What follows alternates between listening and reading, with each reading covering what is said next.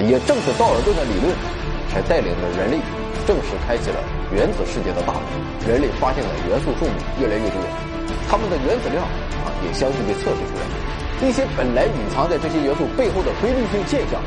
也逐步显现出来。在一八九六年，伟大的门捷列夫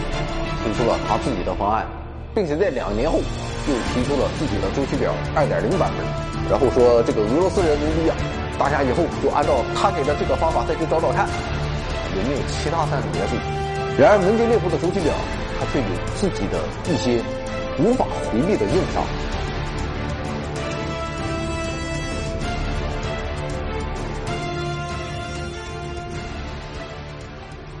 各位回到二零四九朋友，大家好，这是我们长篇节目在年前的最后一期了。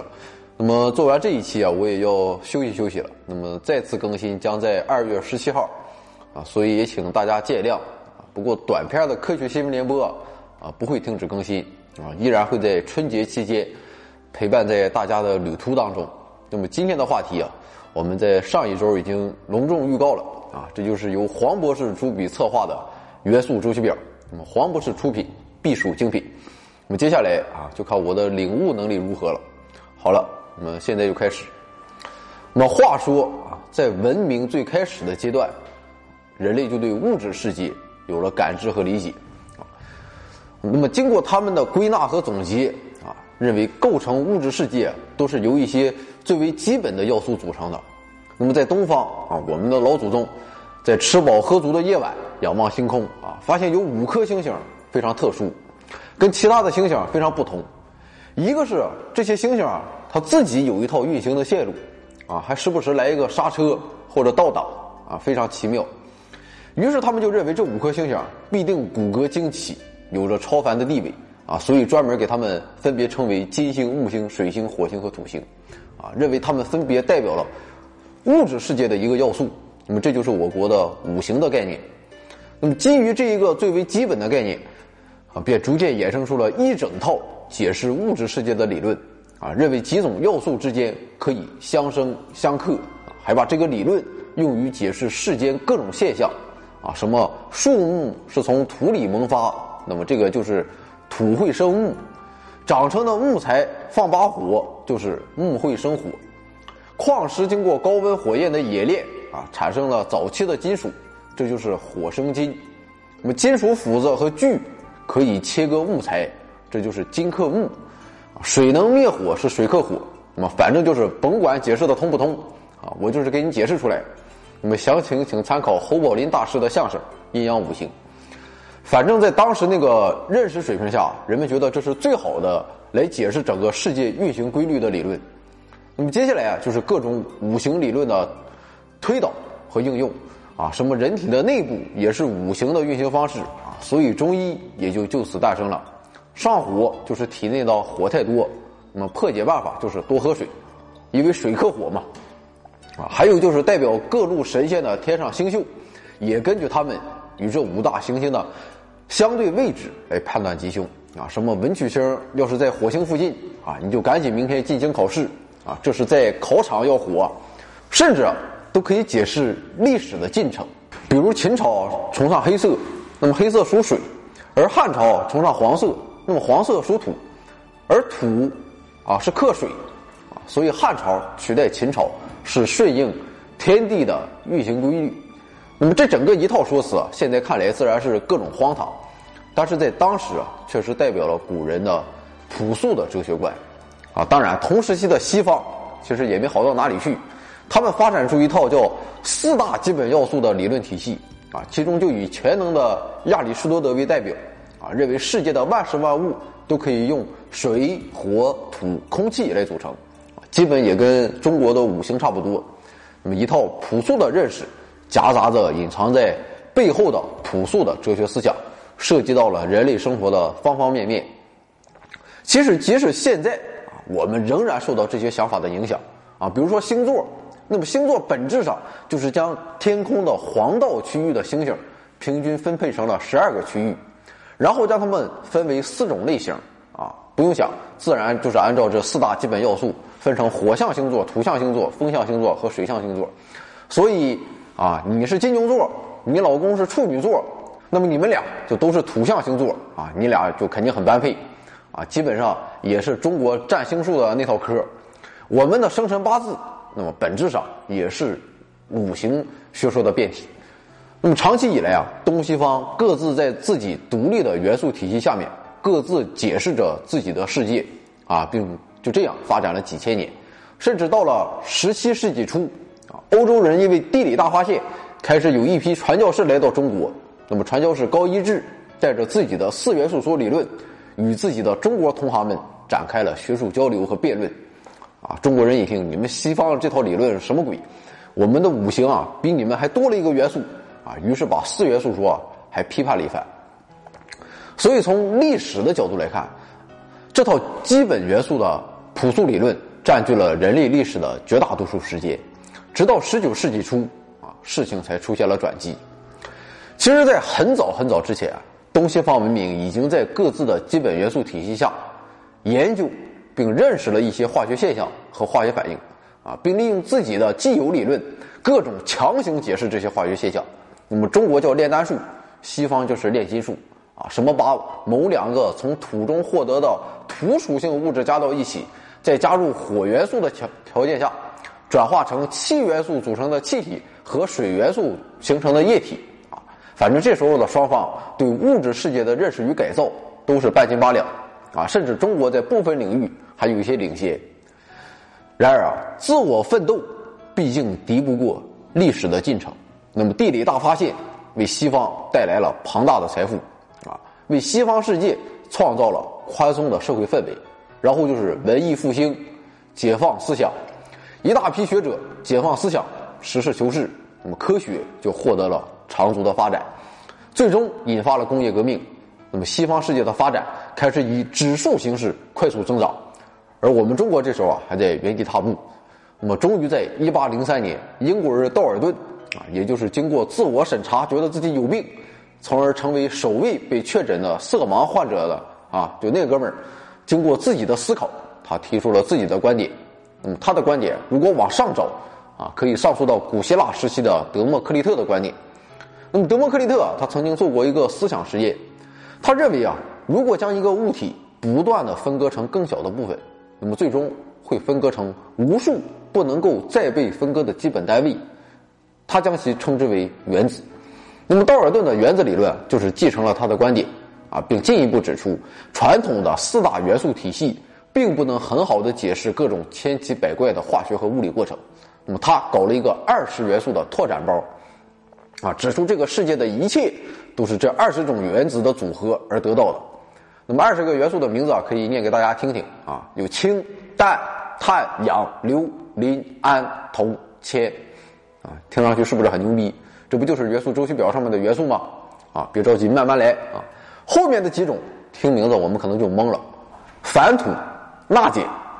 成油气、氧化碳、碳酸、钾碱、硫酸，啊，还有一个叫钾碱明矾。啊，道尔顿还给每一个元素制作了符号，啊，可以看出来，虽然道尔顿错了一大半但是这并不影响道尔顿的历史功绩。在道尔顿的这个二十个元素中，很多种元素后来被证明并不存在，而且道尔顿所提供的原子的质量也错得离谱。那么，除了将氢元素的质量人为定义为一以外，其他十九个元素没有一个是正确的。啊，估计是道尔顿哪天闲着没事摇骰子摇出来了。不过，他的这一原子观点在当时还是相当超前的，啊，也正是道尔顿的理论，才带领着人类正式开启了原子世界的大门。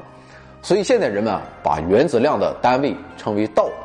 也是对他的一种纪念。那么，道尔顿的新想法也打开了其他科学家思维的大门。那么，过了几年，一位叫阿伏加德罗的意大利年轻人，他提出了一个新的分子概念，并揭示了化学反应的本质。就是不同分子被打散成原子后，重新组成新分子的过程，啊，当然还有大名鼎鼎的阿伏加德罗常数啊，规定十二克碳里面的原子个数就是一摩尔，那么这样就精确的建立起了物体的宏观质量与微观的原子质量的关系。那么有了前面这两位奠基人的工作，科学家们便展开了一系列准确测定原子量的工作，啊，这其中以瑞典的贝采尼乌斯的工作尤其瞩目。那么贝采尼乌斯通过测量多种不同物质的分子量啊，反过来找同一种元素的最小公约数啊，最终得到了该元素的分子量。那么在测量了两千多种物质的分子质量以后，他在二十年的时间里发布了四十九种元素的原子量。那么这些数据基本上跟现在公认的数据相差无几。在元素的原子量啊被逐个测量时，越来越多的新的元素啊也逐渐被发现。那么在这一工作中啊，最著名的还要算电解狂魔英国人戴维。那么这个戴先生有个爱好，就是喜欢玩电啊，拿到个东西啊，他就是首先什么也不干，先通个电玩玩啊。谁知道啊，这不通不要紧啊，一通就一下发现了好多通过原来传统的方法无法获得的活泼金属元素。那么他就这样一口气发现了七种新元素，也成为了发现元素数目最多的记录保持者。那么就这样，人类发现的元素数目越来越多，它们的原子量啊也相继被测试出来，一些本来隐藏在这些元素背后的规律性现象也逐步显现了出来。最先察觉到规律的是德国人德贝莱纳啊，他在研究电解狂魔戴先生发现的钙、锶、钡三个元素时。他发现它们的原子量竟然排成了等差数列，而且它们都有非常相似的化学性质。那么这个发现，我们现在看来很好理解，这三个元素都是属于第二组啊，被称为碱土金属。所以这个发现啊丝毫不奇怪。但是在当时啊，德贝莱纳感觉真是吓了一跳，觉得自己可能捡到了武林秘籍啊，里面可能包含有所有元素的秘密。不过德贝莱纳他有点跑偏了。他开始认为啊，是不是元素都可以这样三个三个分成一个个小组？可是他花了十年时间，只找到了五组啊，分别是李娜、钾、磷、砷、锑、硫、硒、锑、氯、溴、碘啊，这就是我们前面说的钙、锶、钡。那么更多的元素啊，并没有被纳入这一个体系里面，他这种三个一组的方式就失败了。那么德贝莱纳神功未成。他可能捡到的是假秘籍，但是他的尝试告诉世人，元素之间非常有可能存在着一个未被发现的秘密。没过几年，德贝莱纳的德国同胞啊佩滕科佛把三个元素组啊进一步扩展到了四元素啊，虽然它们的原子量的差值有所不同，但是都是十六或者四十八。那么这个我们现在也很清楚。啊，因为前面第二、第三周期的元素是八个一循环，后面的第四、第五周期是十八个一循环。可是佩滕科夫还没来得及高兴，一个晴天霹雳又到来了。英国化学家格拉斯顿啊，发现了一些奇怪的酸盐素组啊，虽然它们的化学性质非常相似啊，可它们的原子量并不是等差，而是近乎相等啊。嗯，有了、老、八一组。俄、伊、铂一组，那么还有一组铬、锰、铁、钴、镍啊，也都是质量都差不多。那么这又是怎么回事呢？现在我们来看周期表，那么这几个元素都是横向相连的元素。那么尤其到了原子量比较重的时候，它们之间的质量差距也就越来越不明显。那么以上这几个人啊，还仅仅是一大批寻找这本秘籍的代表。那么当时的科学家编出了一大批各种奇形怪状、异想天开的表格，想要靠表格来揭示出这一最终的规律。那么故事讲了这么久，按照剧情的发展，元素周期率也应该被发现出来了吧？在一八九六年，伟大的门捷列夫啊提出了他自己的方案，并且在两年后又提出了自己的周期表二点零版本。那么门捷列夫的元素周期表基本上就是我们现在。元素周期表的雏形了。按照门捷列夫的方案啊，周期表中有四个位置出现了空缺啊，于是门捷列夫推测这四个空格应该是尚没有被发现的元素。那么根据表格中相近的元素性质，门捷列夫推断出它们的密度、状态等特点啊，并推测化学性质分别与硼、铝、硅、锰相类似啊，于是暂且把它们称为类硼、类铝、类硅。和类锰，当时的人们啊啊都身经百战了，那么见到所谓的元素周期表，也实在是太多了，啊也不差门捷列夫这一个，所以当时人们啊并没有对这个老毛子太在意。那么人算不如天算，在四年之后的1875年，法国的布瓦伯德朗对闪星矿矿石进行了原子光谱的测试。那么这里的原子光谱啊，简单说就是将物质加热到非常高的温度，啊啊，也就是喷洒到火焰中，将物质的原子变为等离子体。那么不同种类的原子核经过高温的激发后，会向外辐射一些特定波长的光子。如果通过光学仪器的折射，将在不同的光谱位置得到一条条光带。那么反过来，通过光带的位置就能反推出。发光的原子种类，而布瓦伯德朗在矿石的原子光谱里面，他发现了一条之前从未有过的浅紫色光线。那么这就说明其中含有一种尚未被发现的新元素。布瓦伯德朗将它命名为镓。那么我手中瓶子里啊，啊装的这个就是镓。镓的熔点很低啊，只有二十九摄氏度。那么前几天我给它化到水里了。现在温度下降啊，这哥们儿又重新凝固了。那么布瓦伯德朗经过一系列的化学提纯后，他又进一步测量啊，得到了镓的各种物理参数啊啊，并测得金属镓的比重啊是四点七。那么消息发布后，门捷列夫很快给布瓦伯德朗写了封信啊，说你发现的这个镓元素啊，就是我之前预言的那个类铝，而且你测量的各种参数和化学性质啊，都跟我的预测相一致。不过就是这个比重有点对不上。那么根据我的元素小王子的预测，它的比重啊应该大约是五点九到六点零之间。这个我就明确告诉你，你的测量结果肯定有问题，将来报道上有偏差，啊，你要负责的。啊，布瓦伯德朗接到来来信啊，真是气死了。我好歹是法兰西科学院的院士，享受国务院特殊津贴待遇，你哪来的毛头小子啊，敢来批评我？啊，你什么都不做啊！就在那干想，一厢情愿的搞预测，老子可是辛辛苦苦通过实验测量测得的，你居然说我错了。不过你既然诚心诚意的要求了啊，我就大发慈悲啊，再重新测一次，也让你知道什么是权威，什么是大师。其实布院士心里啊，他也是发虚的，毕竟其他的数据都和门捷列夫的预测对得上，就差一个密度啊，这也太奇怪了。结果不测不要紧啊，还真是自己测错了，数据是五点九四一，完全在门捷列夫给出的范围内。那么这下可妥了，门捷列夫就搞了一个大新闻，媒体把布瓦伯德朗批判了一番啊，然后说这个俄罗斯人牛逼啊，大家以后就按照他给的这个方法再去找找看，啊有没有其他三种元素。那么时间又过了四年，到了一八七九年，类硼也被瑞典化学家尼尔森发现了，那么这就是抗元素。其实抗元素早就应该被发现了，因为它在地球的含量并不算低，啊，甚至比最古老、最常见的锌元素还要多。但是抗元素啊，啊和跟它同族的乙元素，以及下面的蓝系十五个元素的化学性质非常相似。那么这些元素后来被称作稀土元素。抗元素就是稀土元素里最轻，也是含量最多的一种元素。那么之前收看过我们中国稀土那一期节目的朋友们应该了解啊，将不同的稀土元素分离出来是非常困难，需要复杂的物理和化学分离过程才能实现。由于瑞典在各国中啊最先开始研究稀土，所以尼尔森开展了很多对稀土的研究工作。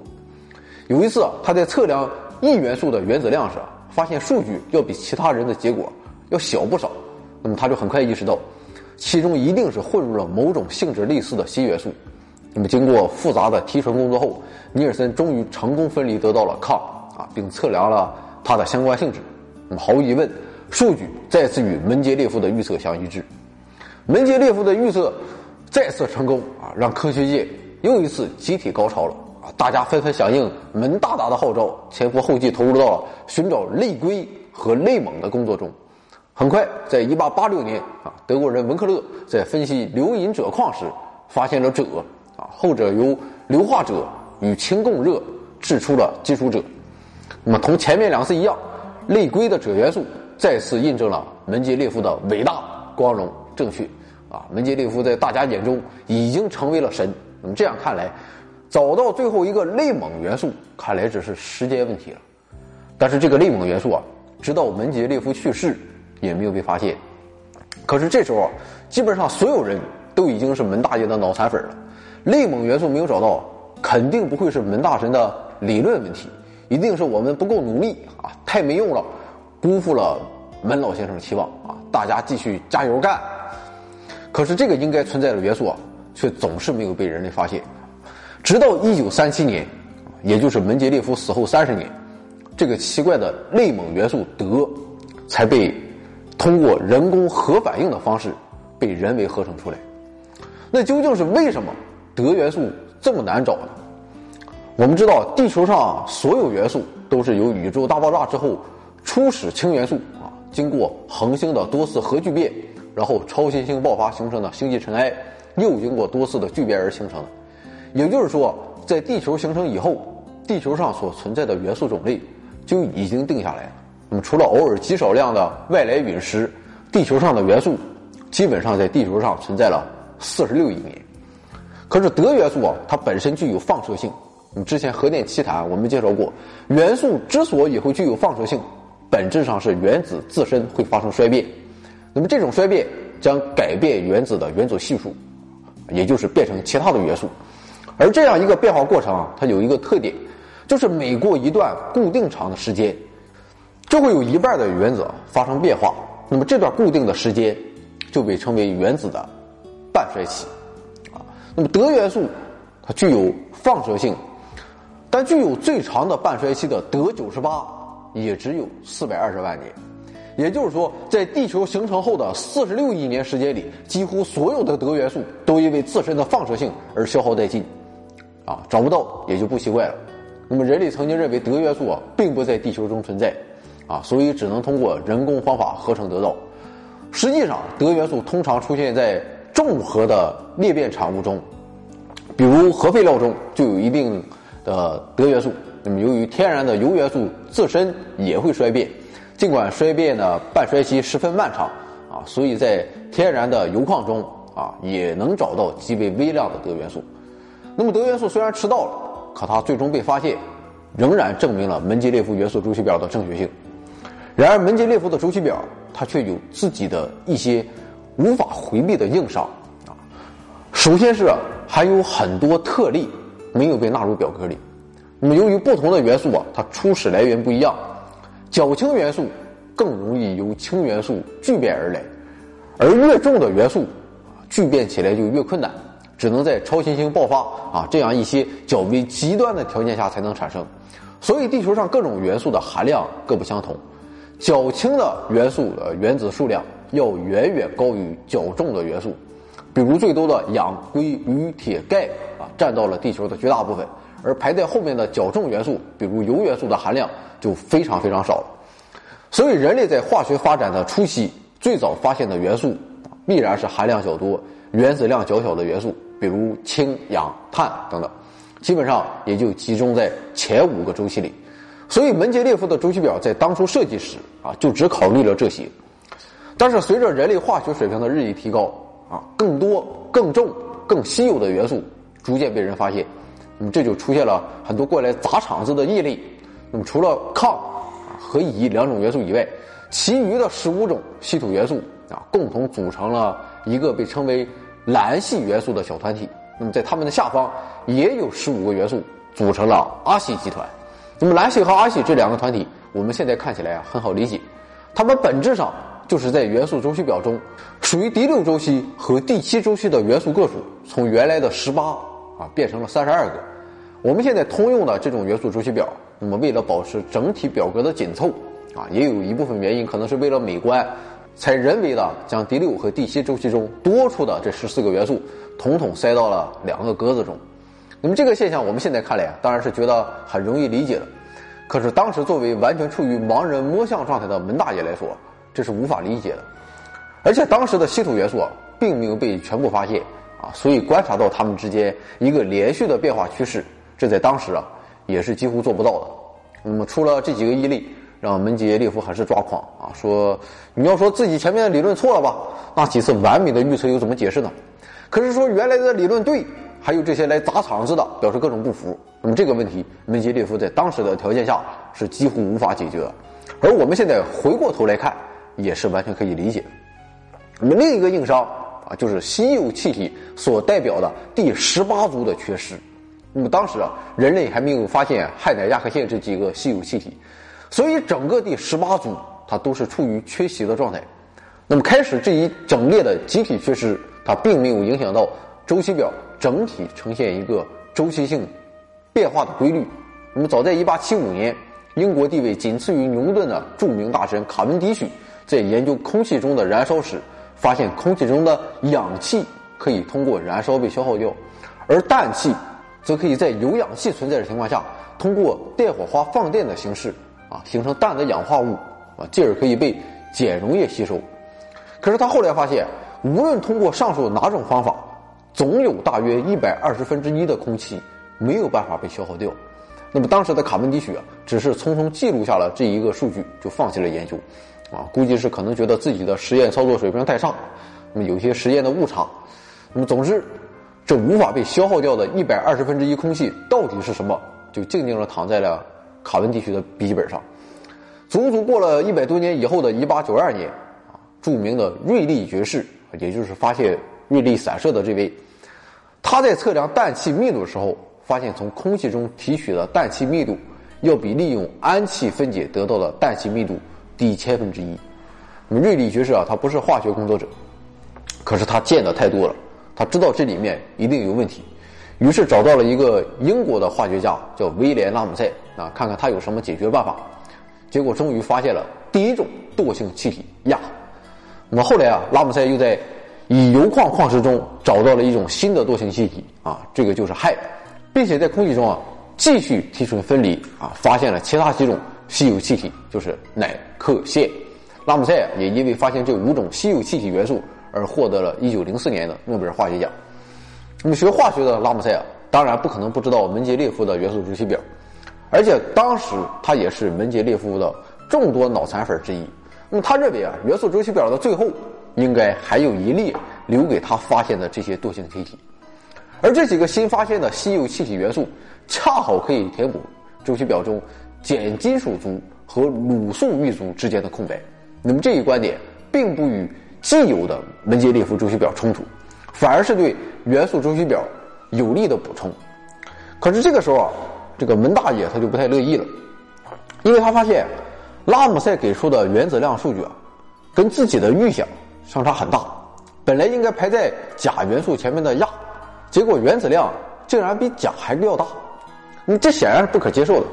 门捷列夫这时候啊，又想到了当年被他批判了一番的那位发现利率的布瓦波德朗，就写信说：“你的原子量一定是给错了。”那么在经过多次反复确认没有错误后，啊，门捷列夫也崩溃了，自己研究一辈子的周期表。结果出现了这样一个大漏洞，他简直不能忍，啊，甚至不惜学术造假，强行篡改了原子量的数据，啊，其实之前门捷列夫也不是没有干过这事儿，当年他还人为篡改过镍和地的数据，那么门捷列夫直到死也不肯承认这这一错误，因为在他的认识中啊，这根本是不可思议的。可是门捷列夫啊，他没有意识到，把原子量作为元素的排列依据，实际上是不准确的。在门捷列夫生命的最后阶段，人类对原子的研究越来越深入。从汤姆生发现电子，到徒弟卢瑟福发现原子核和质子，再到图森查德威克发现中子，人类在很久以后才逐渐对原子的内部结构有了一个清晰的认识。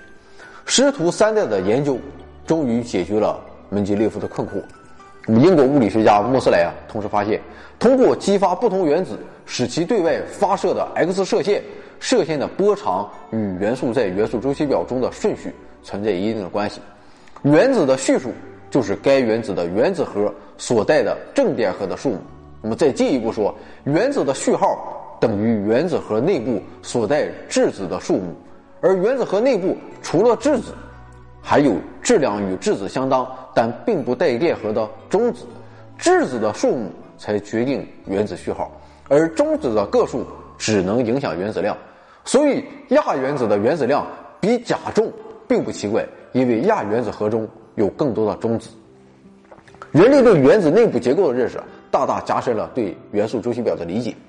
经过一大批科学家的继续发展，同时伴随着更多新元素的发现，我们元素周期表开始逐渐完善，啊，最终成为了我们现在见到的模样。在元素周期表中啊，越靠近左下角，原子的块头就越大，元素的活泼度就越高，还原性就越强啊，原子越容易失去电子，化学性质也就越不稳定。那么由于这些原子更容易失去电子啊，所以在这些元素内部很容易产生自由电子，而自由电子是造成金属容易导电导热的原因。所以这一区域的元素都是金属元素，啊，而靠近右上方这一侧，啊，则都是非金属元素。除了最后一列的惰性气体以外，那么越靠近右上角，原子就越容易抢夺电子，氧化性也就越强。那么在硼元素到 B 元素的连线处是金属元素区域与非金属元素区域的分界线，在分界线附近的元素既具有一定的金属性。又有一定的非金属性，所以这附近的元素啊，很多都用来做半导体材料。那么最常见的就是我们现在整个半导体工业离不开的硅。从第三列到第十二列这一区域均为金属元素啊，被称为过渡金属区域。那么由于过渡金属区域左侧金属过于活泼，很难在正常条件下稳定存在；右侧区域的金属金属性质又较弱啊，所以过渡金属元素区域啊。很多现在有着最为广泛的应用啊，包括最常见的基础材料铜、铁啊，还有作为首饰的金、银、铂金、钯金啊，还有在化学工业中广泛作为反应催化剂的钒、镍啊等等，都属于这一区域。元素的原子序数越大，它的原子核就越大。由于单位质量所含原子能最低的元素大约处在铁元素啊，也就是二十六号元素附近。所以，越大的原子核就越倾向于发生分裂，从而释放能量。所以在原子序数达到一定数目以后，元素就会具有放射性。那么从八十四号钋元素开始，那么后面的元素就都具有放射性，就是会自发的发生衰变，然后转化成其他元素。啊，当然说起放射性元素，还要再加上那个人类寻找了半个世纪的内蒙的德元素。可是，一个新的问题啊，逐渐浮现在人类面前。元素周期表为何会呈现出这样的一种形式？它背后所隐含的深层次的原因是什么？那么这个问题的存在，自然是因为人类原来对原子结构的认识还不够完整和深入。那么电子围绕原子核运动的这样一个简单的模型，显然无法解释元素之间产生的周期性规律。那么在这样的结构中，电子像行星围绕太阳运行一般，在环绕原子核运动，所以被称为行星模型。可是，在这样一个看似简单完美的模型，它却存在一个难以克服的致命缺陷。如果一个带负电的电子环绕原子核运动，那么根据经典物理学，这样的电荷运动必然会产生电磁波，并向外辐射，而对外的电磁波辐射将逐渐损耗掉电子的动能，最终运动速度会越来越慢，并坠毁在原子核上。也就是说，以这种方式运行的原子。它将无法稳定的存在，但是事实显然不是这样。那么这一悖论又该怎么解释呢？在当时的二十世纪上半叶的科学界正处于发生重大变革的时代，旧有的经典物理学大厦正在逐渐坍塌，取而代之的广义相对论与量子力学新王朝开始逐步建立起来。当时很多经典物理学无法解释的现象啊，可以用这一全新的物理学体系来得到很好的解释。那么最早尝试去解决行星模型悖论的，就是丹麦国足门神尼尔斯·波尔。那么波尔参考了当时刚刚兴起的量子学说，但是他并没有完全投入量子论的怀抱，所以他提出的模型实际上是一种半经典半量子的霍希尼方案。啊，他提出一个电子在绕核运动时，实际上是可以在多个轨道运行的。那么不同的轨道具有不同的能量。电子只有在接受或者释放出特定能量的光量子时，才可以发生轨道的变化。那么波尔的观点虽然可以成功解释前面我们提到过的原子光谱现象啊，尤其是氢原子，但是对复杂的原子来说就不太好使了。那么直到虐猫大侠薛定谔在一九二六年发表了著名的薛定谔方程，才将这个问题啊完美解决。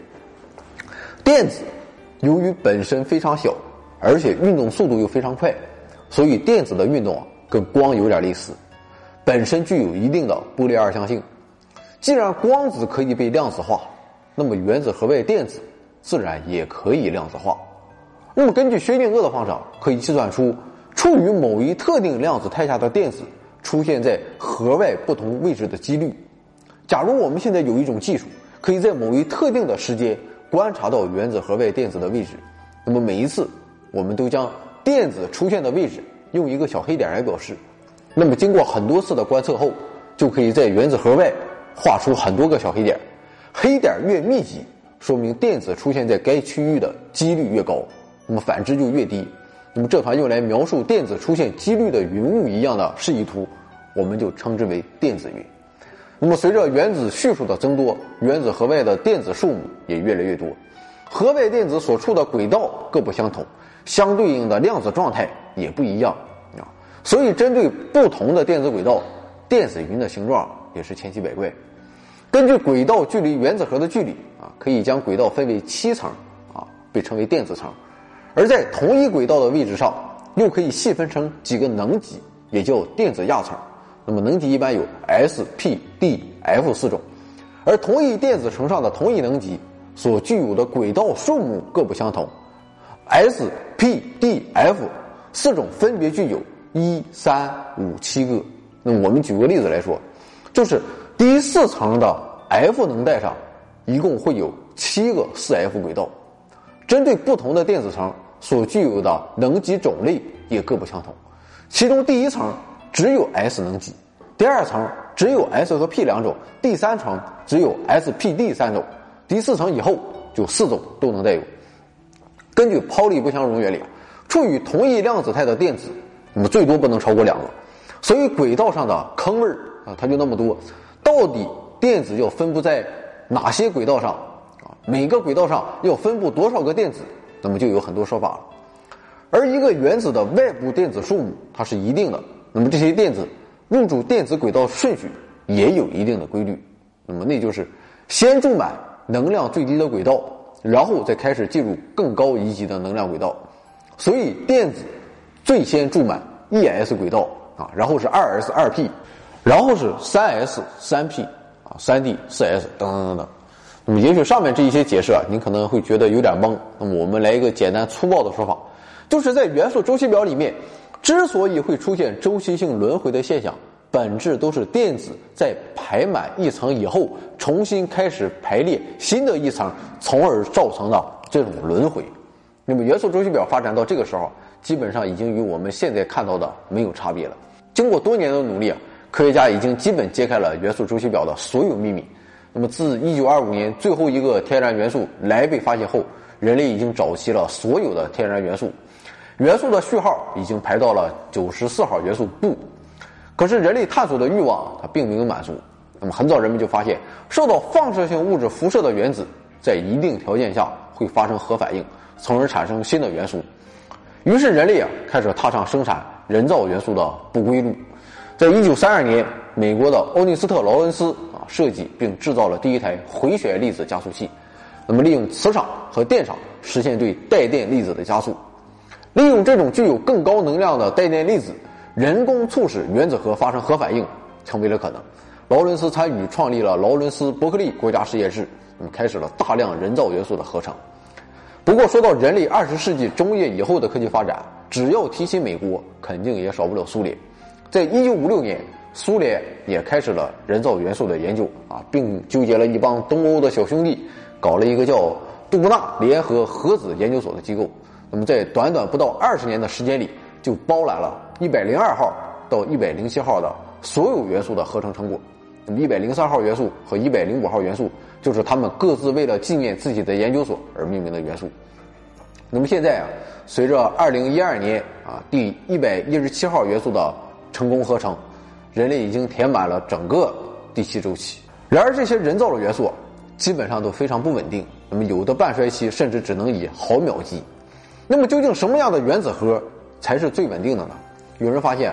质子数和中子数为某个特定的数值，或两者均为这一数值时，原子核的稳定性就比平均值大。那么这些数值就被称为幻数。那么迄今已知的幻数有二、八、十四、二十、二十八、五十、八十二、一百二十六。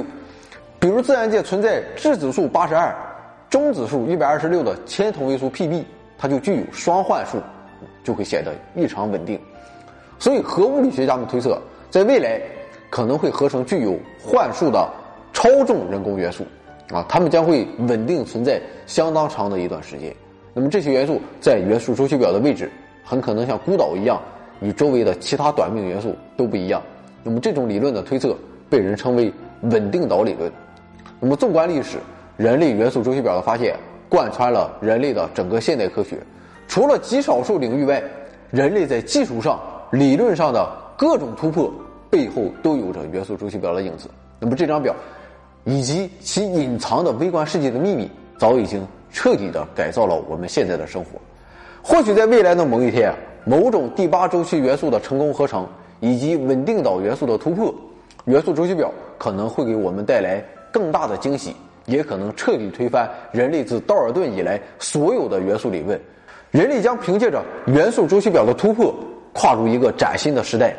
一切皆有可能。好了，今天小年了啊，快过年了。我们回到二零四九科学脱口秀啊，也要停更一段时间了。那么再次更新是在二月十七号。那么希望那个时候你还记得我们。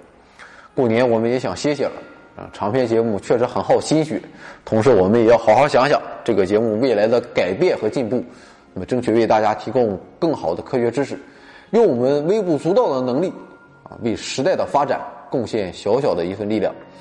不过，我们的短篇节目《科学新闻联播》依然会在春节期间陪伴大家啊！大家过年好，啥也不说了，祝大家新的一年心想事成，财源广进，万事如意。